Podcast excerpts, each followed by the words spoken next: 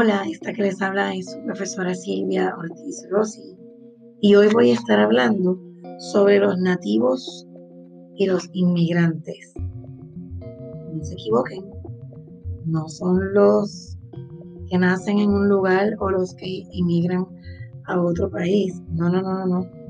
Me refiero a los nativos digitales y a los inmigrantes digitales. El señor Mark Prensky, quien posee un, Master en Business Administration de la Universidad de Harvard y un Master en Pedagogía por la Universidad de Yale, en el 2001 publicó un artículo sobre estos dos conceptos, nativos digitales e inmigrantes digitales. Fue cuando por primera vez se dieron a conocer estos conceptos. ¿Qué detallaba él? Entre tantas cosas, nos planteaba las diferencias y características de cada grupo. Y de eso quiero hablar antes de tocar el punto exacto, mi argumento. Los nativos digitales son esta generación conocida como generación digital.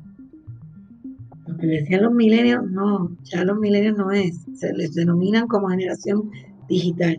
Son aquellos que nacieron desde el 2010 hasta el presente.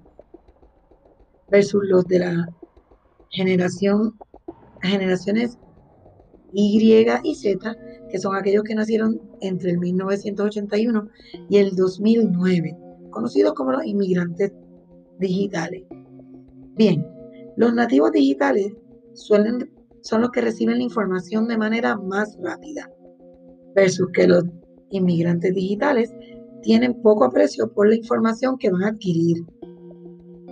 Los nativos gustan de los procesos multitareas paralelos, o sea, lo que conocemos en buen Spanglish son multitask, multitasking, hacen más de una cosa a la vez.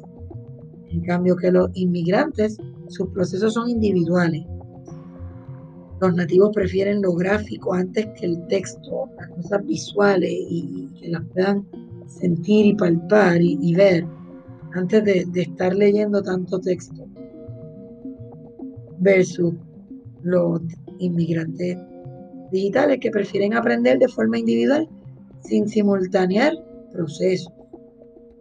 Los nativos digitales defienden el acceso a los contenidos de forma aleatoria, así inmediatamente.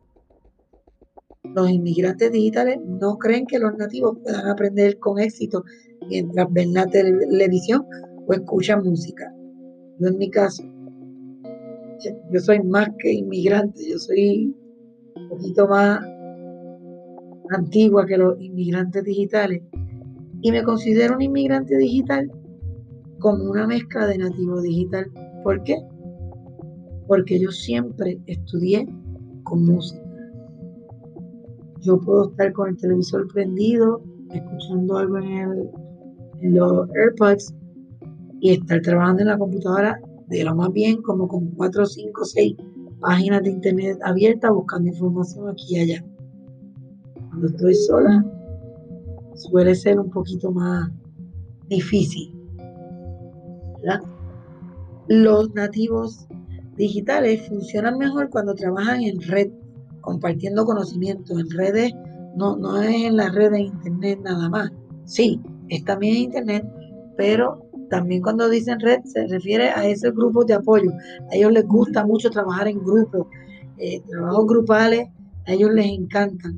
La generación inmigrantes digitales y las anteriores no les gustaba trabajar en grupos.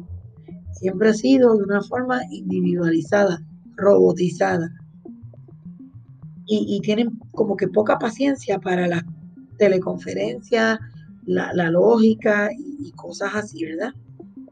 Versus que los nativos digitales, pues, prosperan con gran satisfacción porque ellos les gusta esto de estar ahora como estamos en esta modalidad virtual, a ellos les gusta el, estar prendiendo la cámara, escogiendo un background un fondo diferente, ¿verdad?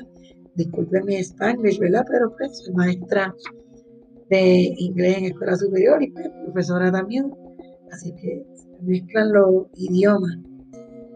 Pero aquí el punto es ese desafío que ambas generaciones enfrentan en poder crear un vínculo para los procesos de enseñanza y aprendizaje y es algo que tenemos que trabajar fuertemente para poder dar una educación de excelencia. Tenemos que crear esos vínculos para que se note bien el proceso de enseñanza y aprendizaje entre una generación y otra.